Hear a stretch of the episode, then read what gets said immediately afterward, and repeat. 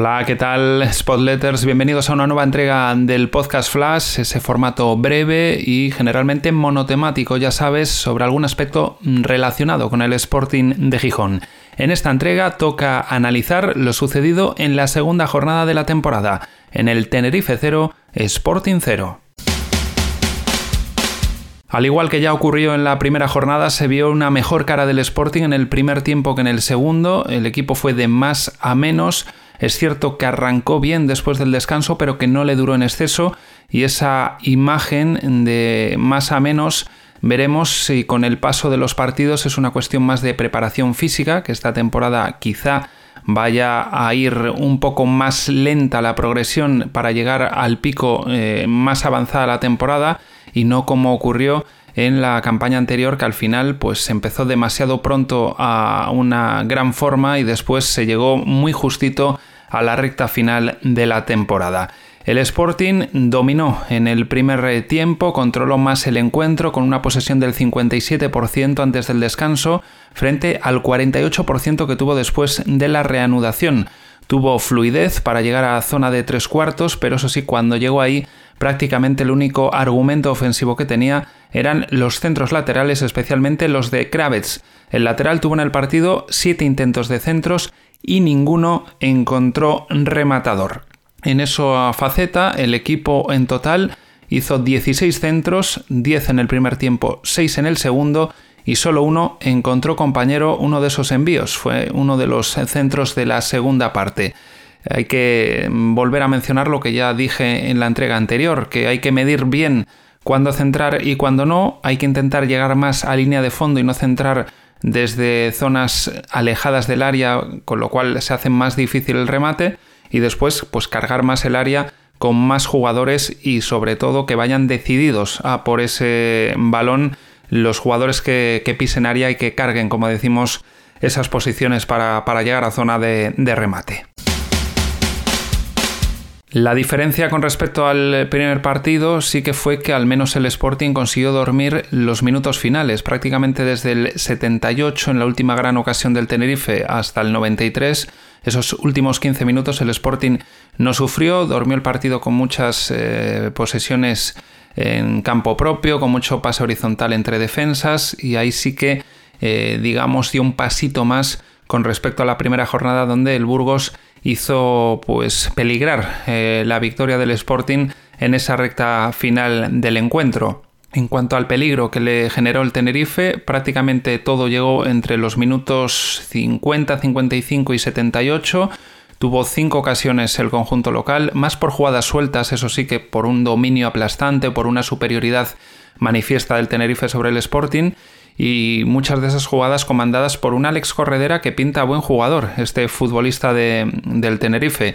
Dos de los disparos fueron suyos desde la frontal, obligando a, Mariño a buenas paradas y después las otras acciones Bermejo con un buen regate sobre Guille Rosas girándose y plantándose solo y obligando a hacer otra parada a Mariño. Sasua con una buena acción de, delantero de área, girándose con un control que no era difícil y prácticamente a la media vuelta disparando muy rápido al, poste. Y después eh, Pomares, que en uno de los chus de, corredera eh, cogió el rechace y, la verdad que estrelló con potencia el balón en, el larguero. Fueron esas cinco ocasiones lo, más claro que hizo el Tenerife, como digo, entre los minutos 55 y 78 más o menos. En la primera parte, salvo alguna acción aislada más de, balones eh, aéreos y centros laterales, prácticamente no inquieto demasiado al Sporting y eh, vuelvo a insistir en ese punto en el que el Sporting ha dado un paso más, que es que eh, los últimos minutos consiguió dormir el partido y no sufrir en exceso. Y una vez más, los nombres propios del Sporting, los de su portero, Mariño, con dos buenas paradas y con la suerte de ver cómo los dos disparos eh, que se estrellaban en el poste no acababan en gol. Y Jurjevic, que volvió a tener una, como la tuvo ante el Burgos, pero en esta ocasión no, no acertó. La verdad que era una ocasión, eh, después de ese saque de banda rápido y de listo de Aitor, que le dejó solo ante el portero, en una posición algo escorada, pero bastante, eh, yo creo, clara, y bastaba un toque sutil por encima para, para, haber materializado, al menos si disparaba fuerte, haber encontrado los tres palos y ya forzar al portero a que tuviera que pararla, ¿no? No, no eh, que se fuera eh, tan desviada, eh, quizás por precipitación al ver que se le acercaba un defensor.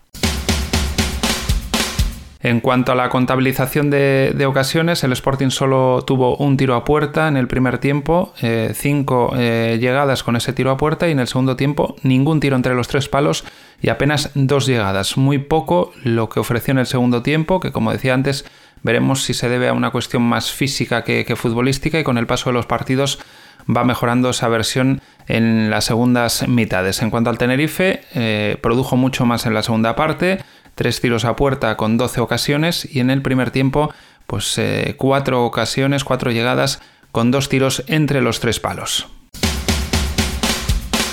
Y eh, algunas novedades que pudimos ver en el Sporting con respecto al partido del Burgos, que hubo más veces una salida de tres hombres desde atrás, con Nacho Méndez o con Grajera estando a, un lado de los dos centrales. Eh, en esta ocasión era más porque el Tenerife tenía dos delanteros presionando frente al único delantero que tenía el Burgos en la primera jornada y eso pues hacía que el Sporting para poder salir con más eh, facilidad y con más eh, fluidez pues tuvo que recurrir en más ocasiones a esa línea de tres para, para sacar el balón. Luego Villalba en el segundo tiempo eh, pudimos verle caer más hacia banda derecha e incluso en algún tramo ocupar directamente la banda derecha con Aitor de, acompañante de Jurjevic. Veremos si es eh, algo que, llega para, para, quedarse en algún tramo, en algún partido o simplemente una fase de ese partido en la que pues Gallego o los futbolistas decidieron por, por hacer eso y después del doble cambio que se hizo, que hizo Gallego en el 64, decir que Pedro aportó algo más de garra en robos en campo contrario, aunque no le dio tiempo a, entrar demasiado en juego porque en esa segunda parte al Sporting se le vio poco. Y un comentario sobre Puma Rodríguez. Eh, empezó jugando en la derecha, porque Aitor, eh, todos sabemos que, fue el sustituido, era el que ocupaba en ese momento la, banda derecha, eh, salvo esos tramos de, Villalba, y fue el hombre sustituido. Y por mantener a, a Gaspar en la izquierda, que es donde ofrece su mejor versión, empezó Puma Rodríguez en la derecha. Con el paso de los minutos ya se vino a la izquierda porque es su hábitat natural. En la derecha, aunque pueda hacer diagonales y buscar disparos, se está perdiendo la capacidad de desborde exterior con su velocidad y con, su habilidad y con esa verticalidad que siempre parece tener. No entró demasiado en juego en la derecha y en la izquierda tampoco tuvo demasiadas eh, ocasiones en las que le pudimos ver. Y además que con la subida de los laterales, pues los dos jugadores de banda del centro del campo se meten más hacia adentro y también lo hizo así Puma Rodríguez. Mi reflexión es que, su mejor versión la va a alcanzar si ocupa posiciones pegadas a la cal y más en la izquierda que en la derecha. Si va a estar, como vimos en Tenerife, parte en la derecha y parte en la izquierda, pero ocupando más el carril interior para dejar la banda Craves, poco vamos a poder ver de su mejor versión de, Puma Rodríguez. Eh, tal vez eh, eh, una alternativa que se puede hacer táctica con, él es que eh, desaparezca la figura del media punta, se retroceda, se retrase un poco ese futbolista para hacer como una especie de, tribote junto a un medio centro y, dos interiores. Y después a las dos futbolistas de, de, banda del centro del campo avanzarles más su posición para ser una línea de tres atacantes junto, junto a Jurjevic. Esto haría, pues, imaginaros a, Grajera de ancla, escoltándole un estilo a, lo que es el Barcelona y la selección española. Por ejemplo, el otro día podían haber estado Pedro y, Nacho, y después ya, pues a, a, Gaspar y a Puma Rodríguez les pones ya en una posición más avanzada, pegaditos a la cal, con lo cual ya los laterales no tendrían esa, ese rol de, subir tanto de, posiciones tan avanzadas y sería un esquema alternativo para poder sacarle más provecho a esa velocidad, a esa capacidad de llegar al área, de tener incluso gol del Puma Rodríguez. Y hasta aquí los apuntes de ese Tenerife 0 Sporting 0. Nos escucharemos en la próxima entrega de la Flash Sport Letter.